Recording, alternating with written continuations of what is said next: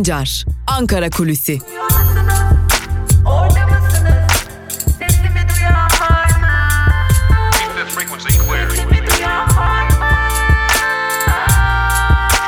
Özgürüz Radyo. Özgürüz Radyo. Özgürüz Radyo'dan ve Ankara Kulisi programından merhaba sevgili dinleyenler. Ben Altan Sancar. Hafta içi her gün olduğu gibi bugün de Ankara Kulisi programında Ankara'da konuşulanları ve beklenen gelişmeleri aktarmak üzere karşınızdayız. Ankara'da gündem elbette ki yoğun. Önümüzdeki hafta bekleniyor. Zira önümüzdeki hafta eski başbakan Ahmet Davutoğlu'nun artık partisinin ilan edilmesi beklenen hafta olacak. Ahmet Davutoğlu'nun 10 ile 16 Aralık tarihleri arasında partisinin kuruluşunu ilan etmesi bekleniyor. Tabi Ahmet Davutoğlu'nun partisinin kuruluşunu ilan edeceği tarihin böylesi bir döneme denk gelmesi Ali Babacan ve ekibinde kimi soru işaretleri yarattı. Öyle görünüyor ki Ali Babacan ve ekibi 2020'ye yetişmesi planlanan partilerinin ilanını birazcık erteleyecekler. Ancak bu erteleme bir kriz olduğu için ya da programda bir gecikme olduğu için değil tersine Ahmet Davutoğlu'nun partisinin ardından hemen kendi partilerini ilan ederek bir biçimde gölgede kalmayı istememelerinden kaynaklanıyor. Aynı zamanda bu konuya ilişkin olarak dikkat çeken bir değerlendirme daha var. Ali Babacan'a yakın isimler AKP'den kopanların ardı ardına birkaç gün arayla iki siyasi parti ilan etmelerinin AKP tabanında da olumsuz karşılanabileceği fikrine sahipler. Zira biliyorsunuz AKP tabanında özellikle AKP'den kopuş mümkün ancak şu an itibariyle büyük bir kesimde Cumhurbaşkanı Erdoğan hayranlığı devam ediyor. Oradan kopuş çok zor oluyor ve sıklıkla da Adalet ve Kalkınma Partisi yine yandaş medya AKP karşısında atılan adımları Cumhurbaşkanı Erdoğan karşıtlığı üzerinden yorumlayarak kendi tabanlarında böylesi bir konsolidasyon sağlamayı tercih ediyorlar. Öyle görünüyor ki Ali Babacan ve ekibi bu durumun farkında ve bu durumun farkında olmalarından dolayı da bu partilerini ardı ardına açıklamama gibi bir yöntemi tercih etmişler. Birazcık zaman dilimi olması bizler açısından çok daha iyi olacaktır. Hem partimizin kuruluşunun diğer partinin kuruluşunun gölgesinde kalmaması hem de AKP tabanından böylesi bir kullanışlı malzeme ile yandaş medyaya yönelilmesi gibi bir durumla karşı karşıya kalmamak için bunu tercih ediyoruz şeklinde bir açıklama var Ali Babacan'a yakın kaynaklarda. Tabi bu gecikmenin çok uzun bir gecikme olmayacağını tekrar tekrar altını çizelim. Birkaç günlük ya da birkaç haftalık bir gecikmeden bahsediyoruz. Tabi AKP'den kopuşlar artık ve yeni partiler konuşulacak. Bu haftaya giriyoruz. Öylesi bir hafta yaşayacağız ki AKP'den kopuşlar ve bu kopuşların getirecekleri konuşulacak. Tabi bunun dışında da konuşacağımız önemli gündem maddeleri var. Nedir bu gündem maddeleri diye baktığımız zaman biz aslında adım adım ABD'nin bizlere Türkiye'ye uygulayacağı yaptırımlara doğru gidiyoruz. Zira S-400'lerin Nisan ayında aktif hale getirilmesi halinde ABD yaptırımlarının kaçınılmaz olduğunun her defasında Amerika Birleşik Devletleri'ndeki yetkililer tarafından altı çiziliyor. Ancak bu kadar açıklamaya rağmen neden bu yaptırımlar gelmiyor sorusu da var. Bu sorunun Ankara tarafından yanıtı belli. Amerika Birleşik Devletleri Türkiye ile bütün bir pazarlığı son güne kadar, son ana kadar yürütme çabasında ve bu çaba nedeniyle de Amerika Birleşik Devletleri sürekli olarak son ana kadar yaptırımları erteleme taraftarı biliyorsunuz. Temsilciler Meclisi'nde Ermeni soykırımını tanıyan yasa kabul edilmişti ve kongreye gönderilmişti. Kongrede bu yasa engellenmeye devam ediliyor. Öte yandan yaptırımlar konusu da hala gündemde. Graham ve Wallon hala bu konuyu gündemde tutuyorlar ve bu konunun kongrenin gündemine gelmesi için de bir mektup da yayınladılar.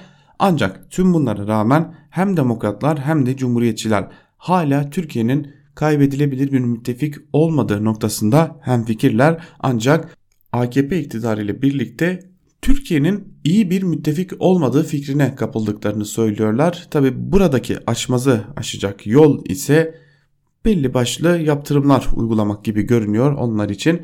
Ancak son ana kadar Türkiye'de ABD karşıtlığı giderek yükselirken bu yaptırımları uygulamak istemiyorlar. Zira bir de Donald Trump engeli var ki Amerika Birleşik Devletleri Başkanı Donald Trump Cumhurbaşkanı Erdoğan ile olan kişisel ilişkisi nedeniyle de bu yaptırımların uygulanmasının sarkıtılması ve geciktirilmesi noktasında ciddi bir şekilde baskı kuruyor. Fakat Ankara'da bunun farkında ki eğer S-400'ler Nisan ayında planlandığı gibi aktif hale getirilirse bunun önünde hiçbir engel kalmayacak ve ABD beklenen o malum yaptırımları açıklamak zorunda kalacak. Ancak Ankara hala zamanın olduğunu bildiği için de ABD ile bir çözüm yolu arama noktasında çaba harcamaya devam ediyor. Her ne kadar Türkiye tarafından gelen açıklamalar o iş bitti şeklinde olsa da çok ciddi bir şekilde çözüm arayışlarının devam ettiğine dair bilgiler mevcut Ankara'da. Tabi Ankara Kulisi programında devamlı olarak Ankara gündemini ve çoğunlukla da siyaset gündemini konuşuyoruz ya da ekonomi gündemini konuşuyoruz ancak ortada bir gerçeklik var. Türkiye kadın cinayetlerinde artık çok ciddi bir şekilde mücadele etmek zorunda olduğu bir durumla karşı karşıya. Zira her gün bir kadın cinayetiyle hatta birden fazla kadın cinayeti haberiyle uyanıyor Türkiye ve kadın cinayetleri yaşandıktan sonra da hem sosyal medyada hem televizyon kanallarında hatta kimi yayın organlarında kadınların kıyafetleri, sokakta bulunma saatleri, yaşam tarzları gibi nedenler sorgulanıyor. Tabi buna ek olarak da Türkiye'de buna bağlı durumlarda özellikle radikal Müslümanlarda ya da muhafazakar olarak adlandırılan gericilerde yaşam tarzı 6284 sayılı kadınlara yönelik kazanım olarak da adlandırılan kanun İstanbul Sözleşmesi gibi nafaka gibi konular tartışılmaya devam ediliyor.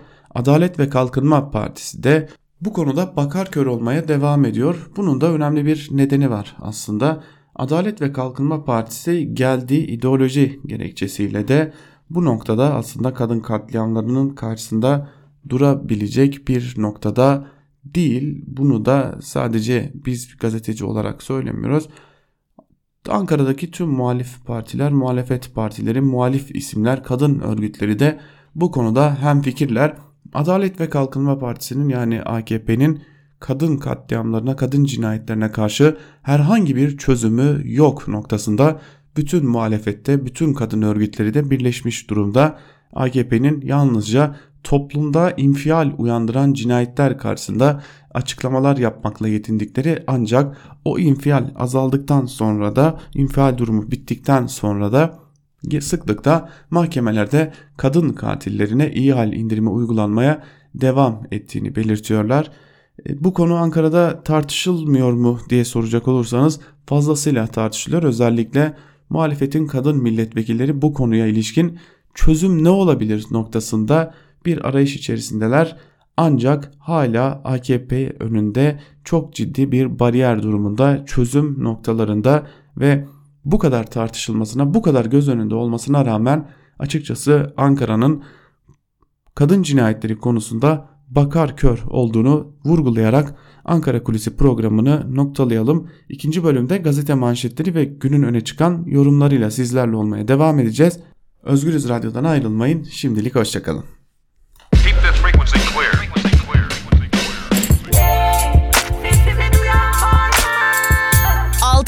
Sancar, Ankara Kulüsi.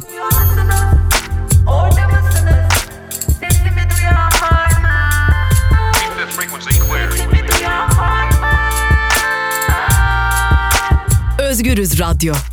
Özgürüz Radyo. Ankara Kulisi'nin ikinci bölümüyle tekrar merhaba sevgili dinleyenler. Programımızın ikinci bölümünde gazete manşetleri ve günün öne çıkan yorumlarıyla karşınızda olacağız. İlk olarak Yeni Yaşam gazetesine bakalım. Yeni Yaşam gazetesi bugün ulusal birlikte adımlar hızlandı manşetiyle çıkmış.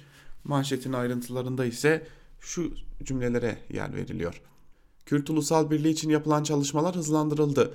Kürt Parti ve oluşumları ulusal birlik için atılacak adımları ve Federal Kürdistan bölgesine gidecek heyeti belirlemek amacıyla dün Diyarbakır'da bir toplantı gerçekleştirdi. DBP temsilciliğinde yapılan toplantıya DTK, HDP, DDKD, KDP Türkiye, KDP Bakur, Kürdistan Komünist Partisi, İnsan ve Özgürlükler Partisi, Azadi Hareketi ve Azadi Partisi temsilcileri katıldı. Ulusal birlik için daha önce çağrı yapan Avrupa'daki aydın ve sanatçılar da ulusal birlik için İsviçre'nin Lozan kentinden Cenevre'ye iki günlük bir yürüyüş başlattı. Yürüyüşçüler adına yapılan açıklamada bugün Kürtler ulusal birlikte artık sonuç alabilecek bir aşamaya gelmişlerdir. Parçacılık, mezhepçilik, particilik tüm Kürt halkına kaybettirecektir. Birlik ise Kürtlere kazandıracaktır denildi şeklinde aktarılmış haberler. Aslında son dönemlerde Kürtler içerisinde gelişen bu gelişmeler yakından takip edilmesi gereken gelişmelerden zira biliyorsunuz artık Kürt sorunu da Kürtlerde uluslararası düzeyde tartışılan bir noktaya geldi ve öyle görünüyor ki biz bu noktayı ilerleyen zaman dilimlerinde çok daha fazla tartışacağız ve Orta Doğu açısından özellikle de Türkiye açısından bu hareketlerin bir sonucu olacak. Tam da bu nedenle yakından takip edilmesi önemli bir konu olarak giderek gün yüzüne çıkıyor. Katile yol verilmiş başlıklı bir diğer haberi de aktaralım. Ceren Özdemir'in katili daha önce cinayet dahil defalarca suç işlediği halde iyi halden açık cezaevine gönderilmiş. İkinci defa firar eden kat katil cezaevinde katliam yapmayı tasarlamış. Ordu'da üniversite öğrencisi Ceren Özdemir'in katil zanlısı Özgür Arduç yakalandı. Arduç 2005'te bir çocuğu öldürmüş ve yakalanıp cezaevine konmuş.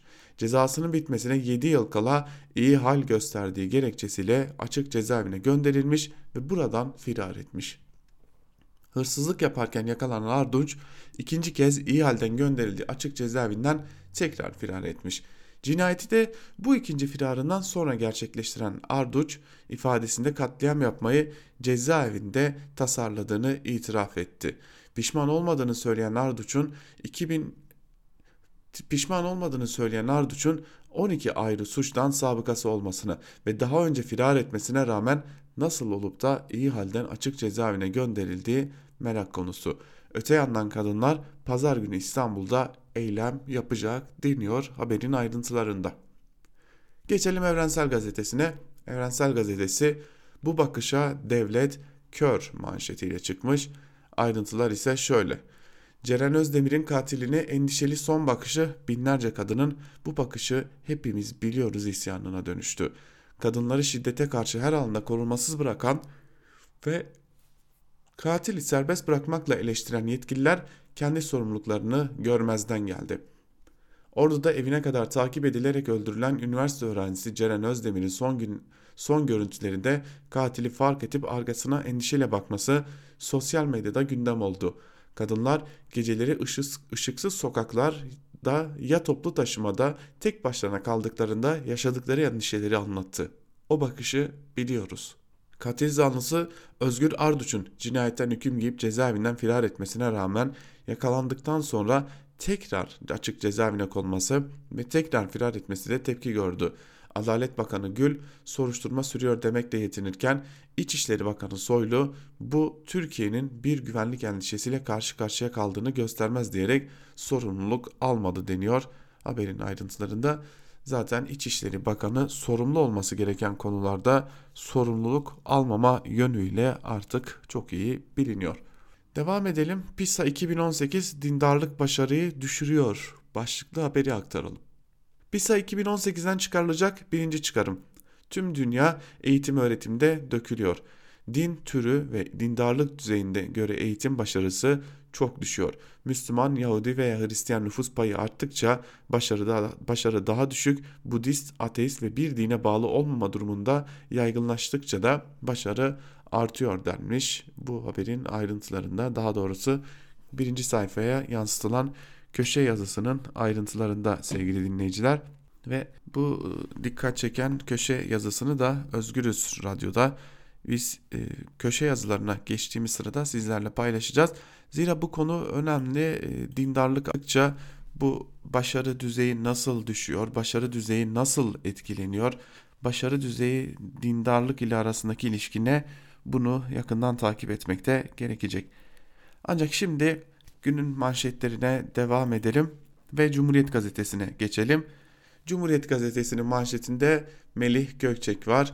Ankaralıların kurtulamadığı belediye başkanı Gökçek uçurmuş manşetiyle çıkmış Cumhuriyet gazetesi ve ayrıntılar ise şöyle.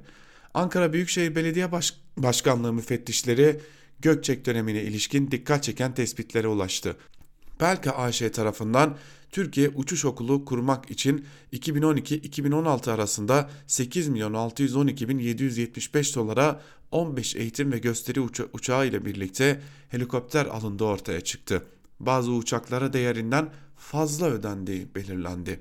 Müfettiş tespitlerine göre uçaklar daha sonra satın alınan Vizyon Havacılık Güneydoğu Havacılık şirketlerine kiralandı. Bakım hizmetlerinde Belka AŞ'ye fatura edildi. Milyonluk zarar oluştu. Belka yönetimi 15 Temmuz darbe girişiminin hemen ardından da uçakları Vizyon Havacılığa 6 milyon 5 bin dolara sattı deniyor haberin ayrıntılarında. FETÖ'nün izinde başlıklı bir diğer haberle devam edelim.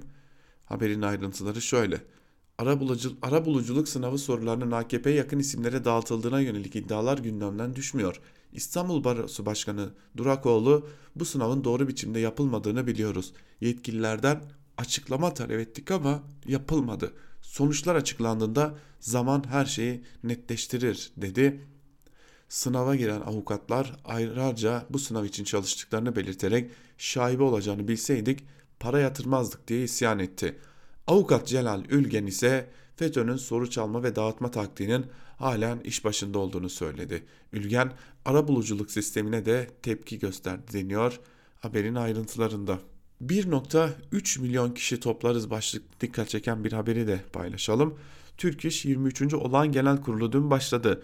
Açılışta konuşan Genel Başkan Ergün Atalay, kıdem tazminatını fona dönüştürmek isteyenleri uyardı. Atalay, inanın 2 saatte 1 milyon 300 bin kişi toplarız dedi. Atalay, asgari ücretin 2578 liranın altında olması durumunda masadan kalkacaklarını söyledi. Türk İş'ten ayrılacağını açıklayan tek gıda işin kararından da vazgeçti deniyor haberin ayrıntılarında. Devam edelim Bir Gün Gazetesi'ne göz atalım şimdi de. Bir Gün Gazetesi'nin manşetinde baca vetosu rant, rant kokuyor manşeti yer alıyor. Tabi e, bunun ardından bir şey geleceği belliydi. İşte o da gelmiş. Baca vetosu rant kokuyor başlıklı haberin ayrıntıları ise şöyle. Termik santrallerin zararları ve baca filtresi Türkiye'nin yakından tanı tanıdığı bir tartışma. Santrallerin bulunduğu yerleşim bölgelerinde yaşayanların kronik hastalıklarla, ölümlerle boğuşmaları da sır değil. İtirazlara bugüne kadar kulaklarını kapatan siyasal iktidarın hazırladığı teklifin yine kendi genel başkanları tarafından veto edilmesi kafaları daha da karıştırdı.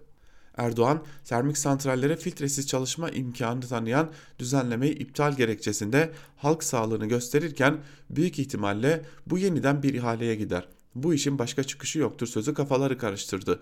CHP'li Erdoğdu zaten şaibeli olan ihalelere yenilerini ekleyecekler.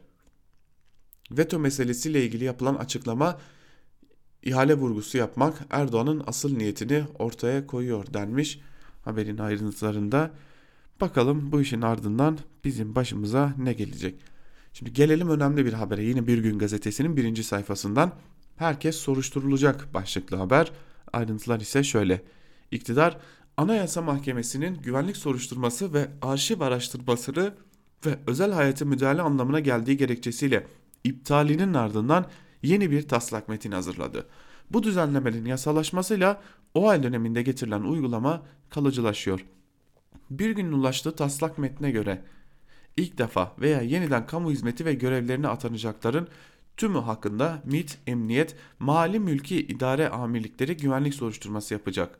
Atana, atanacaklarda sadakat, tarafsızlık, devlete bağlılık, davranış ve işbirliği gibi şartlar aranacak deniyor haberin ayrıntılarında. Tabi tarafsızlık kimden taraf olduğunuz noktasında hiç kimseden taraf mısınız? sorusuna verilecek cevabın AKP'den tarafız olmasıyla ölçülecek herhalde. Ülkenin bütün ayarlarıyla çok hızlı bir şekilde oynamaya devam ediliyor. Geçelim Sözcü gazetesine. Sözcü gazetesi haram zıkkım olsun manşetiyle çıkmış. Ayrıntılar ise şöyle. Halkın elektrik ve vergilerinden kesilen parayla beslenen ama taraflı yayın yapan TRT'nin harcamaları meclis gündemine geldi. Muhalefet sert çıktı.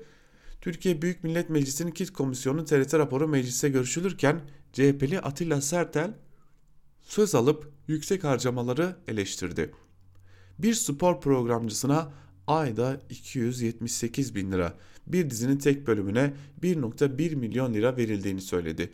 Bu sırada Sertel ve CHP'li vekiller haram zıkkım olsun, milletin parasına boğazın, milletin parası boğazınıza dursun diyerek TRT yönetimine çıkıştı. İyi Parti milletvekili Yasin Öztürk ise TRT'nin her türlü gelirine rağmen zarar etmesini eleştirdi. Söz alan İyi Parti milletvekilleri de TRT'yi Kel Ali'nin bağına çevirdiniz. TRT çiftlik olmuş Osman Öcalan'ı bile çıkardılar. Milli tarafı da kalmadı diye konuştu deniyor haberin ayrıntılarında. Devam edelim. Sözcü gazetesini burada noktalayalım. Sözcü gazetesinin ardından da Karar gazetesine göz atalım hep birlikte. Karar gazetesi sistem cinayeti açık manşetiyle çıkmış. Ayrıntılar ise şöyle sevgili dinleyenler. Balerin Ceren Özdemir'i katleden Özgür Arduç cezaevine kondu. 2005'te işlediği kasten öldürmeye teşebbüs suçu sonrası 23 yıl hapis cezası olan Arduç'un 2017'deki düzenlemeye dayanılarak 28 Ekim 2019'da açık cezaevine gönderildiği ortaya çıktı. 10 yıldan az cezası kalan hükümlerin açık cezaevine naklini sağlayan düzenleme tepki çekti. Açık cezaevi uygulamasının kapsamına cinayet işleyenler de dahil edildi. Hukukçular ise cezaevinden izinli çıkıp firar eden sonra da cinayet işleyen Arduç gibi azılı suçluların açık cezaevine naklinin yasaklanması gerektiğini belirtti. Adem Sözüer, infaz kanununda değişiklikle mahkumu açık cezaevine çıkarmak dolaylı af dedi. Ceza hukukçusu Profesör Doktor Ersan Şen de önce zihniyet değişmeli. Suç işlemeyi alışkanlık haline getirenlerin açık cezaevine geçişi zorlaştırılmalı uyarısında bulundu. Mesele sadece suç işleyenlerin açık cezaevine gönderilmesi ve buradan çıkıp kadın cinayet işlemeleri değil. Ortada bir de kadın cinayeti gerçekliği var. Bir de bu yandan görmek gerekiyor ve yaşananları bu durumdan görmek çok çok önemli. Öcalan gibi getirirsek bu iş rahatlar başlıklı bir haber var. Onunla devam edelim. Cumhurbaşkanı bölücü terör örgütü başının getirildiği gibi Adil Öksüz'ün de bir operasyonla getirilirse bu iş çok rahat olur. Böyle bir ihtimal olabilir dedi. Türkiye, İngiltere, Almanya, Fransa ortak olarak gerçekleştirdiğimiz dörtlü zirvenin ikincisi Şubat ayında İstanbul'da gerçekleşecek. Macron ile beyin ölümü polemiği vardı. Bu konulara girmedik ama Sayın Trump'ın Macron'la görüşmesinde hakikatin yanında yer alması manidardı. Baltık vetosu konusunda NATO Genel Sekreteri samimi açıklamalarıyla gönlümüzü kazandı. Biz bu işe evet dedik ama siz de terörle mücadelede bizi yalnız bırakmayacaksınız. Akıllara acaba Adil Öksüz e, yakalandı da elde mi yarın bir gün açıklanacak mı sorusu da gelmiyor değil. Devam edelim. Milliyet gazetesine göz atalım. Milliyet gazetesi bu suç hepimizin manşetiyle çıkmış. Ayrıntılar ise şöyle.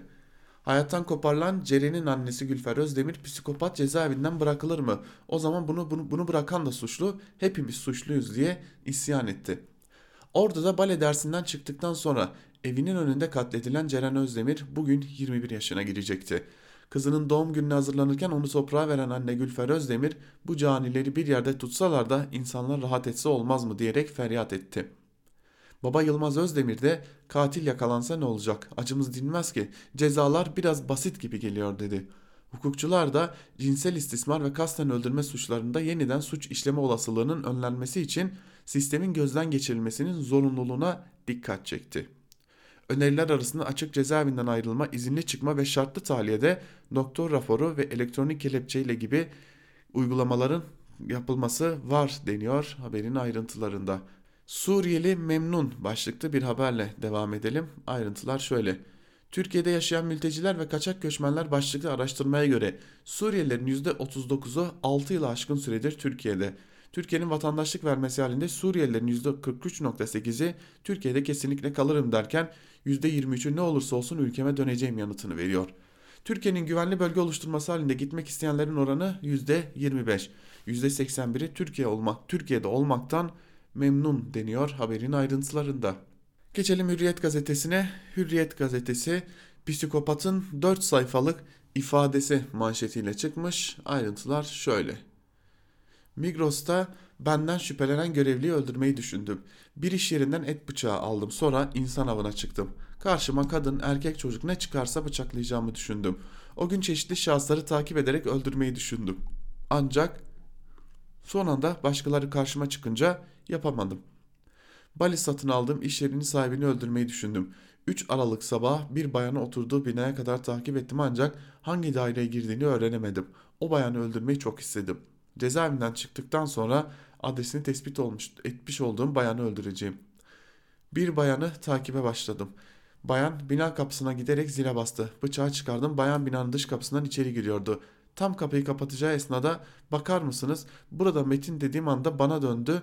Bıçağı vücudunun ön tarafına rastgele iki defa soktum. Bu cinayetten sonra yine öldürebileceğim bir bayan aradım. Çay ocağında 6 yaşında bir çocuğu kıskandım ve öldürmeyi düşündüm. Otogarda öldürmek için bir bayanı takip ettim. Sonra başka bir bayanı takip ettim. Karşıma bir araç çıktı. Sürücüsü bayandı. Onu da öldürmeyi düşündüm deniyor. Bu haberin ayrıntılarında şimdi ifade böyle. Elbette görünüyor ki bir takım sorunları da var. Ancak psikopat şu bu filan fark etmiyor. Ortada bir gerçeklik var. Türkiye'de kadın cinayetleri işleniyor. Bir, bir cinayeti işleyenin akıl sağlığının yerinde olmaması bu gerçeği değiştirmiyor. Ortada devam eden ve önüne geçilemeyen kadın cinayetleri var. Geçelim Sabah gazetesine. Bu caniler sokakta oldukça daha çok cana, can yanar manşetiyle çıkmış. Sabah gazetesi ayrıntılar şöyle. Böyle psikopatları toplasınlar, ellerine silah ve bıçak vermesinler demiş Ceren Özdemir'in annesi. Katilin cezaevi firari olmasının acılarını daha da katladığını belirten baba Yılmaz Özdemir de o bir mahkum nasıl dışarıda? Kelepçesiz niye dolaşıyor? Dışarıdaki adama kelepçe takılıyor, izleniyor. Buna niye takılmadı? Evimin kapısında çocuğumu öldürüyor. Bu cani. E, Ceren'in su ne suçu var? Başka Cerenler ölmesin. Bu katili cezaevinden bir daha dışarı çıkarmayın şeklinde seslenmiş. Tabi e, bir noktayı tekrar tekrar altını çizerek söyleyelim. Her ne olursa olsun, her ne olursa olsun kadın cinayetleri konusu çok başka bir konu. Sabah gazetesi aslında e, bir yerde zanlının daha doğrusu cinayet şüphelisinin e, bir biçimde e, burada akıl sağlığının yerinde olmadığı, bunu bir kişilik haline dönüştürdüğünü belirtiyor. Ancak bize kalırsa kadın cinayetleri ülkede artık neredeyse bir politika haline gelmiş durumda ve tabii ki tüm bundan dolayıdır da kadınlar kadın cinayetleri politiktir manşetiyle sözleriyle bu duruma isyan etmeye devam ediyorlar. Geçelim Star gazetesine. Star gazetesi onlar tribünde biz sahadayız manşetiyle çıkmış. Ayrıntılar şöyle. Başkan Erdoğan Türkiye'nin Akdeniz'deki varlığından rahatsız olanlara seslendi. Kuzey Kıbrıs'taki soydaşlarımızın ve Türkiye'nin hakkını koruyoruz. Taviz vermeyiz. Onlar tribünde izliyor, biz sahada futbol oynuyoruz. Yunanistan başta olmak üzere Mısır, Güney Kıbrıs Rum yönetimi İsrail rahatsız olduğu gibi Avrupa Birliği'ni de tahrik ediyorlar. Garantör olarak haklarımız var. Feragat etmemizde söz konusu değil. Atılan adım uluslararası deniz hukukuna uygundur. Libya'daki meşru hükümet yeter ki ayakları üzerinde sağlam durduktan sonra bu atılan adım yerini bulacaktır. Hepimiz güvende olmadan hiçbirimiz güvende olamayız. NATO zirvesinde yapılan açıklamalara bakıldığında hepsi de teröre karşı olduklarını söylüyor. Ama iş başa düştüğünde buna karşı mücadeleyi ortaya koymuyorlar. Temenni ederiz ki bundan sonra bunları yaşamayız. Herkes sözünün arkasında durursa terörle mücadelede işimiz çok daha kolay olacak. Şimdi burada dikkat çeken bir ayrıntı var. Cumhurbaşkanı Erdoğan'ın açıklamasında buna değinmek gerekiyor. Libya'daki meşru hükümet yeter ki ayakları üzerinde sağlam durduktan sonra noktası çok önemli biliyorsunuz. General Halife bin Hafter'in Libya'daki e, yürüyüşü daha doğrusu e, bir bölümü elinde tutma durumu da devam ediyor. Hatta geçtiğimiz günlerde Rusya'ya gittiğine dair de önemli bir iddia vardı. Tabi akıllara yeni bir Suriye modelinde savaş mı ortaya çıkacak sorusu da geliyor. Zira zaten e, Libya'da büyük bir iç savaş yaşanıyor. E, peki e, Libya'da merkezi hükümetle yapılan bu imzalama yani meşru hükümet olarak tanımlanan Cumhurbaşkanı Erdoğan tarafından tanımlanan bu anlaşma olur da Halife Hafter bir biçimde meşru hükümetin yerine geçerse ne olacak? Zira Türkiye Hafter'in güçlerine karşı e, ciddi oranda meşru hükümet olarak gördüğü merkezi hükümeti desteklemeye devam ediyor. Bir diğer yandan da Hafter'e karşı dikkat çeken bazı e, müdahalelerde de bulunuyor. Bu Libya'daki anlaşmanın aslında biraz da pamuk ipliğine bağlı olduğunun da önemli bir göstergesi diyelim. Devam edelim. Yeni Şafak'a bakalım. Akdeniz'de taviz yok manşetiyle çıkmış. Yeni Şafak gazetesi de manşetin ayrıntıları ise yine Cumhurbaşkanı Erdoğan'ın az önce aktardığımız sözlerine dayanıyor ve buradan aktarılan sözler Yeni Şafak'ın da manşetinde yer alıyor. Tekrarlama gerek yok zira genellikle yanlış gazeteler sıklıkla aynı manşete çıkmayı e, aynı manşette çıkmayı tercih ediyorlar. Devam edelim. Akit'e göz atalım. Akit'in manşetinde bugün güçlü bir Türkiye var manşetiyle çıkmış. Manşetin ayrıntıları ise şöyle. NATO Liderler Zirvesi için geldiği Londra'da Türkiye vatandaşları ve Müslüman toplumla buluşan Başkan Erdoğan bugün 17 yıl öncesine göre çok daha güçlü bir Türkiye var. Bugün üzerinde rahatça oyun oynanan değil, bölgesinde oyun kuran, oyun bozan kararlı bir Türkiye var dedi şeklinde ayrıntılar aktarılmış. Kürtaj cinayettir başlıklı bir haber var. Biliyorsunuz biz e, Özgürüz Radyo'da manşetleri aktarırken Akit'in bugün hangi özgürlük hedefinde köşesi köşemiz de var. Bugün de kadınların kürtaj hakkı öyle görünüyor ki Akit gazetesinin hedefinde. Tabi kadınların sadece e, kürtaj hakkı değil hemen haberin sağ tarafında da nafaka hakkı hedefte. E, kürtaj hakkı için şunlar kaydedilmiş Akit'te. Mor çatı altında buluşan sapıkların sosyal medya üzerinden yaptıkları kadınlar gebeliğin ilk 10 haftası boyunca kürtaj yaptırma hakkına sahipti şeklindeki paylaşımlara cinayeti meşrulaştırma çabasına din adamlarından tepki geldi deniyor. Tazik hapsi ayıbına son verilsin başlığında ise şunlar aktarılıyor. Süresiz nafaka zulmü altında ezilen mağdurları nafakayı ödeyemedikleri durumlarda tazik hapsi denilen çağ dışı uygulama ile 3 ay cezaevine konulması ikinci bir mağduriyete yol açıyor denmiş haberin ayrıntılarında. Şimdi yeni Akit'in birinci sayfasına ayrıntılarıyla göz atıyorum ve e, yeni Akit'in birinci sayfasında katledilen kadınlara, öldürülen kadınlara dair tek bir cümle yok. Tek bir haber yok. Tek bir söz yok ama kadın haklarına dair bolca cümle var. İşte kadın cinayetleri neden yaşanıyor diye bakıldığında yeni Akit'in bu ülkede hala yayın yapıyor olması önemli bir sebep olsa gerek diyelim. Ve Gazete manşetlerini burada noktalayalım. Biraz sinirlenerek noktaladık. E, gazete manşetlerinin ardından da günün öne çıkan yorumlarına hep birlikte göz atalım. Ve ilk olarak Akkuyu'da neler oluyor başlıklı yazısıyla Çiğdem Toker'in Sözcü gazetesinden Çiğdem Toker'in yazısının bir bölümünü sizlerle paylaşalım. Akkuyu Nükleer Güç Santrali AŞ'nin vergi cennetlerinde kurulu başka şirketlerle para alışverişi yapmak için yetki istediğini iki gün önce duyurdu. Henüz resmi bir açıklama gelmeyen bu gelişmenin şirketin 25 Aralık'ta Ankara'da yapacağı olağanüstü genel kurulunda görüşüleceği Ticaret Sicil gazetesinde yayınlandı. Akkuyu'ya 1 milyar 730 milyon lira sermaye desteği sağlayan GSC Rusatom Overseas adlı şirket Akkuyu'nun çoğunluk hisselerine sahip oldu.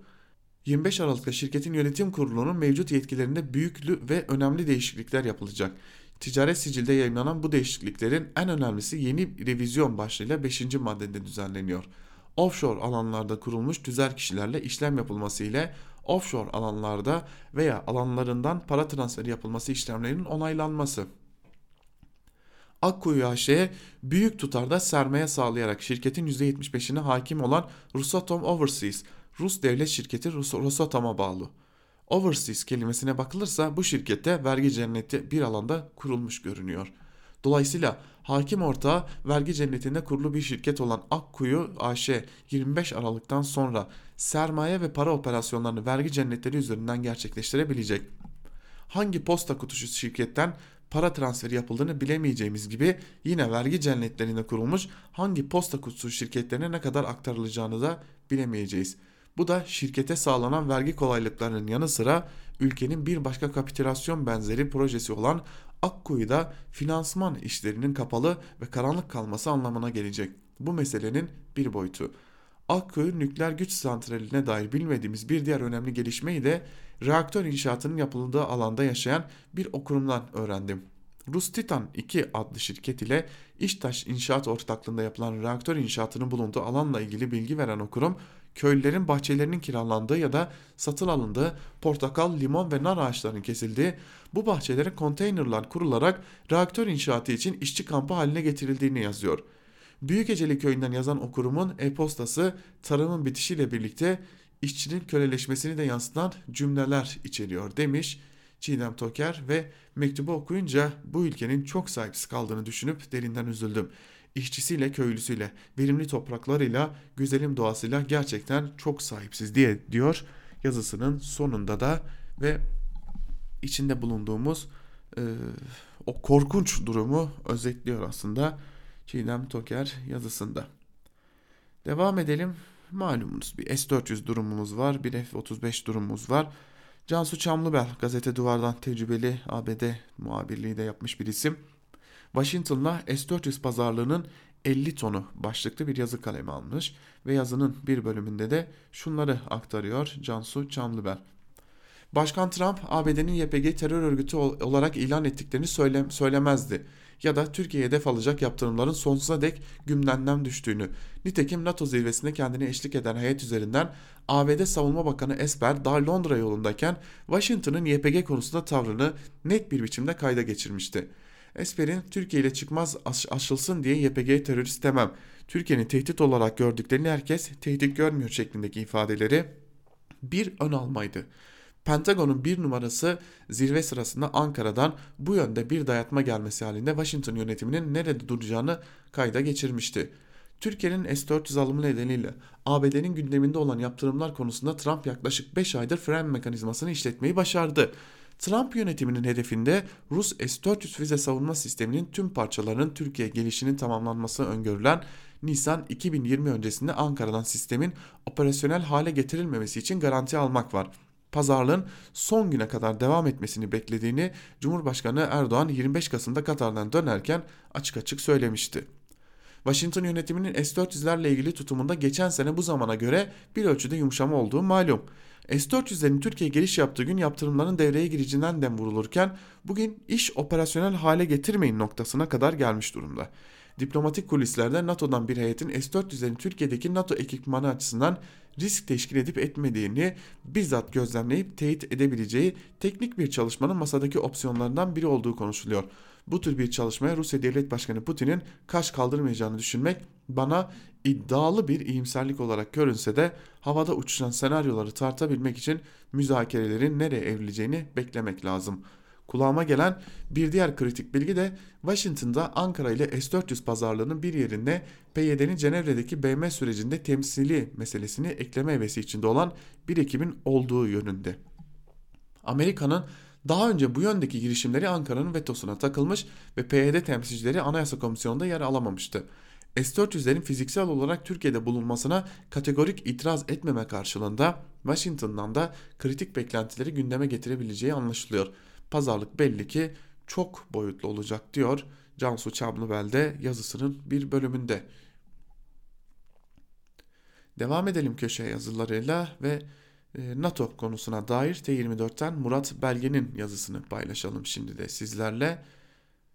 Murat Belge Kuzey Atlantik başlıklı yazısının bir bölümünde şunları aktarıyor. Gergin geçmesi beklenen NATO toplantısı oldu, geçti. Ardından esen havaya bakılırsa öyle pek gergin geçmiş gibi de görünmüyor. Toplantı öncesinde söylenmiş sözlere bakılırsa Erdoğan'ın Macron ile yüz yüze gelmesinin bir boks maçı kıvamında geçmesi beklenirdi. Ama öyle bir izlenim yok. Bana öyle geliyor ki diye başlayacağım ama ikide bir de bunu söyleyerek yazı yazılmaz ki. Söyleyeceğim bir şey varsa bunu bir yere dayandırman gerekir.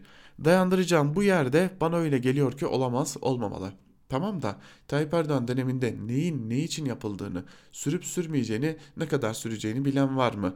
Bütün kararları veren bir kişi var ve o kararları niçin verdiğini bildiğimiz bir rasyonelite içinde bir açıklaması bulunmuyor. Tabi bu değişkenliği gösterme yeteneği yalnızca Tayyip Erdoğan'ın altından kalkmayı başardığı bir şey değil. Sonuçta gene onun varoluş biçiminin bir sonucu ve gereği olarak partisinin üyeleri de aynı beceriyi sergileyebiliyorlar.'' Dolayısıyla bana öyle geliyor ki NATO toplantısına giderken Erdoğan Türkiye'yi NATO'dan koparacak bir siyasetin temellerini atmak üzere bir plan hazırlamıyordu. NATO'dan ayrılmak değildi amacı. Böyle bir amacı hiç yoktur ya da olmayacaktır demek istemiyorum.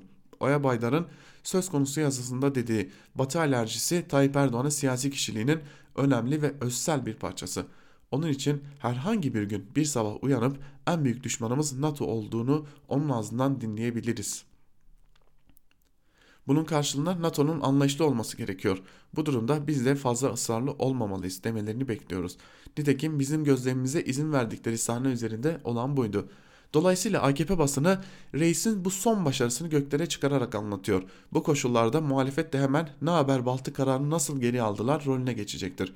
Bu tür muhalefetten hoşlanmıyorum. Tayyip Erdoğan kafa tutan bir siyaset adamı imgesi sunmayı seviyor. Bunu en kolay Batı ile ilişkilerinde yapıyor. Yani böyle bir fırsat doğduğunda duyarak, dura, duyarak oynuyor. Muhalefet ise muhalefet edecek gedik olarak Erdoğan'ın vereceği tavizi kolluyor. Bu şimdiki NATO konusu da böyle. Aslında Erdoğan'ın yanında muhalefet de NATO'nun emperyalizmin silah kolu olduğu görüşünü bilimsemiş durumda. Bunu dile getirmekte aceleleri ya da seslerini yükseltme yetenekleri değişebiliyor ama bir ortak zeminde duruyorlar. Ben kendi hesabıma bir NATO dostu değilim ama bu konunun böyle bir yüzeysellikle ele alınmasını da doğru bulmuyorum diyor Murat Belge yazısının bir bölümünde. Belgenin yazısının ardından da yine T24'ten Mehmet Yılmaz'ın iyi hal indirimi kötü, infaz indirimi iyi mi başlıklı yazısının bir bölümünü de sizlerle paylaşalım.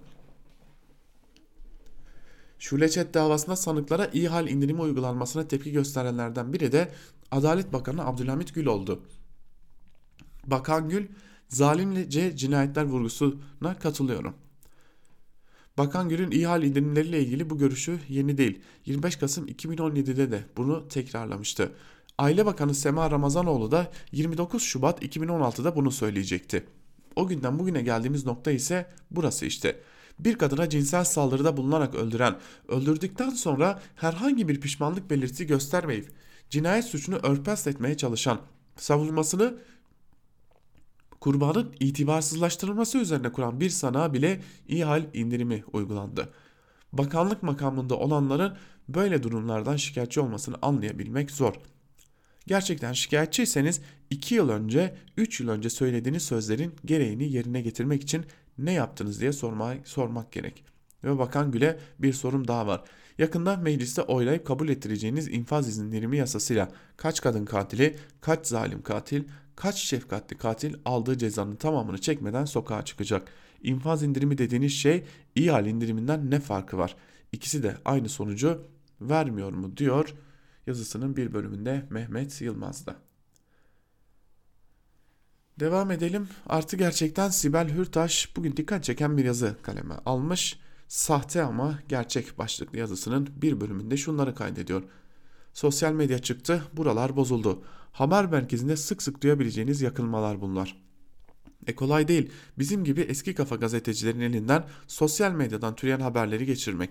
Hemen her gün bu dezenformasyon dünyasından enformasyon ayıklama çalışmakla zamanın tükendiğini görmek. Ben sosyal medya referanslı haberleri tümüyle görmezden gelmeye yakın gazeteci türündenim. Bunda eski kafalı olmamla birlikte dezenformasyonun enformasyona, sahtenin gerçeğe yönelik zaferi de etkili. Sosyal medya yokken böyle miydi? Fısıltı gazetesinden kulağımıza gelen haberleri çek etmekle geçerdi günlerimiz. Bazen haberi tek yerden çek etmek, haber müdürünü ikna etmek etmekte yetersiz kalırdı. Eski haber müdürüm gece yarılarına kadar birkaç yerden teyit isterdi de biz bozuldukça şöyle derdi. Yahu annenin seni sevdiğinden eminsin tamam ama bir kez daha sor ne olacak? Tabi ben bayağı, bayağı yumuşatarak naklediyorum buraya. Türevlerini size bırakıyorum. Şimdi sağlık sorunlarıyla gündeme gelen HDP'nin önceki dönem eş genel başkanı Selahattin Demirtaş davası üzerine yapılan tartışmalar eski haber müdürümüzün o, o sözlerinin sık sık kulağımda çınlanmasına neden oluyor. Demirtaş'ın sağlık sorunu gündeme geldikten sonra parlamentoda grubu bulunan siyasi partilerden sadece CHP lideri Kılıçdaroğlu'ndan tepki geldi. Kılıçdaroğlu 3 Aralık'ta partinin grup toplantısında Demirtaş'a geçmiş olsun dileklerini iletti. Sonra da Demirtaş seni başkan yaptırmayacağız dediği için içeride dedi. Sosyal medyada Demirtaş 6-8 Ekim, 8 Ekim olayları nedeniyle içeride mesajlarını gördüm. Bu mesajlar sahi dedirtiyor insana. Sahi Demirtaş neden içeride? hakkında onlarca fezleke hazırlanan 4 Kasım 2016'dan bu yana cezaevinde olan ana davası dışında diğer davaları da hesaba kattığımızda sayısız duruşmada hakim karşısına çıkan ayım kararıyla bırakılması istenen, üstüne mahkeme kararıyla tahliye edilen yargı paketiyle özgürlüğüne kavuşacakken tekrar tutuklanan ve tüm bu etkileşim içerisinde davası Türkiye'nin gündeminden düşmeyen Demirtaş niye içeride?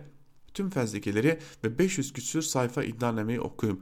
Ana davanın tüm duruşmalarını izleyen bir gazeteci olarak benim de merakımı cezbetmiyor değil. Demirtaş neden içeride sorusunun yanıtı. Hadi bir tarafa koyalım siyasi analizleri.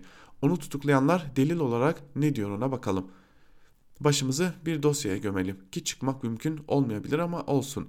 Zira bu dosyalar Demirtaş'ı adım adım izleyip halka açık konuşmalarını aleni kapalı toplantıları ise yasa dışı tüm yolların kullanıldığı belli olan yöntemlerle takip eden polislerin her biri ayrı ayrı redakte edilmesi gereken yığma tutanaklarından oluşuyor. Özetle Demirtaş hakkındaki suçlamanın Murat Karayılan'a attığı bir tweetle başladığını söyleyelim. Murat Karayılan bir tweet atıyor ve Kobani olaylarının talimatını veriyor. İddianameye göre de bu tweet'i gören, görev bilen HDP MYK alelacele toplanıyor ve ülke yangın yerine dönüyor. Bizim haber yaparken ve yazı yazarken bile referans kabul etmediğimiz etmememiz gerektiğini söylediğimiz sosyal medya nasıl oluyor da bu iddianamenin mihenk taşını oluşturuyor. Eski kafa bir gazeteci olarak aklım ermiyor tabi benim diyor Sibel Hürtaş Demirtaş yargılamasına ilişkin olarak kaleme aldığı dikkat çeken bu yazısında. Biz de Sibel Hürtaş'ın bu yazısıyla birlikte gazete manşetlerini ve günün öne çıkan yorumlarını burada noktalıyoruz. Günün ilerleyen saatlerinde haber bültenleriyle karşınızda olmaya ve gelişmeleri aktarmaya devam edeceğiz. Özgürüz Radyo'dan ayrılmayın. Şimdilik hoşçakalın.